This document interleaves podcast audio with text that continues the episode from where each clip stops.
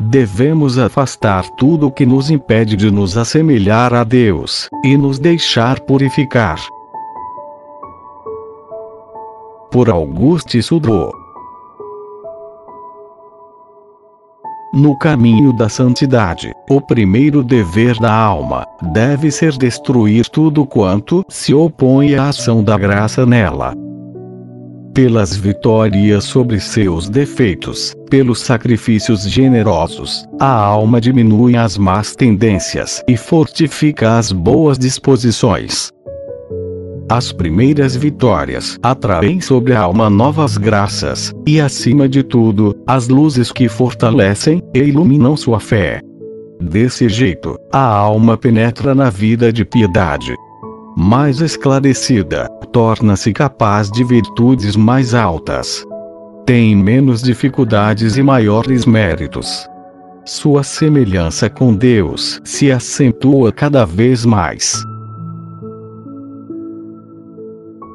No entanto, restam ainda numerosos obstáculos.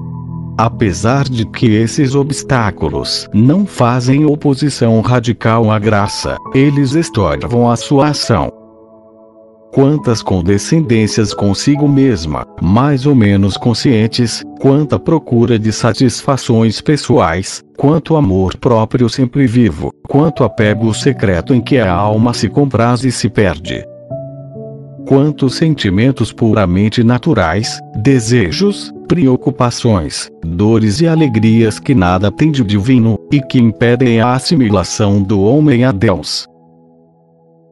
O dever da alma piedosa é afastar para bem longe de si todas essas imperfeições, esquecendo-se de si mesma, tendo-se em conta de nada, renunciando-se continuamente. Dizia São Vicente de Paulo: Se nos despojarmos de nós mesmos, Deus nos encherá de si mesmo, pois ele não pode admitir o vazio. E Santa Joana de Chantal dizia também: Quanto mais nos despojarmos de tudo quanto não é Deus, tanto mais ele nos encherá de si mesmo. Deus enche de si mesmo aqueles que se esvaziam de si mesmos. Quão fecundo é esse princípio!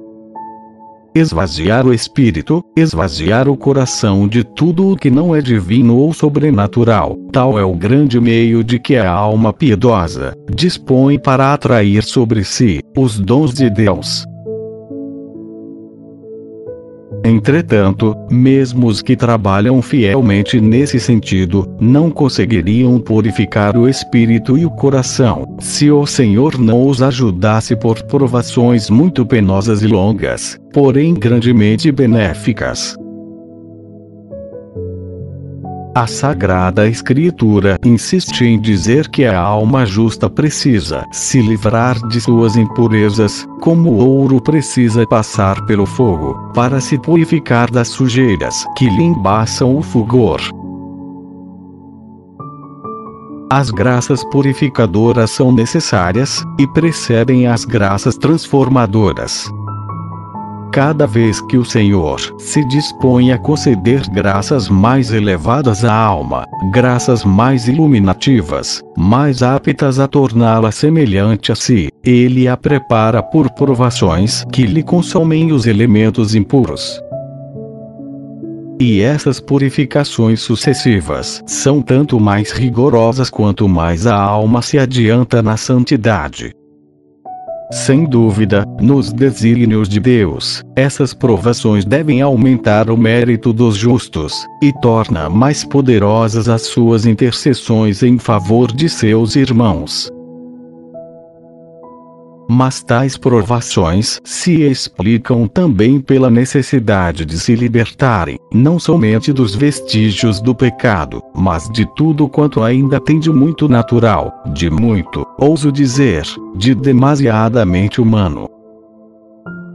Com efeito, toda precipitação, todo ardor natural é um obstáculo à completa expansão da graça, e impede a plena transformação da alma em Deus.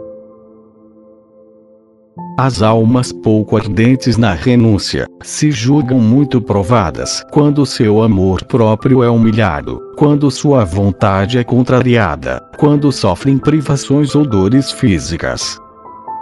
São, de fato, provações, porém na maioria das vezes não atingem senão a superfície da alma. Quem não passou por outras, não pode ter senão virtudes pouco profundas. As provações que purificam de verdade são aquelas que penetram até o fundo da alma.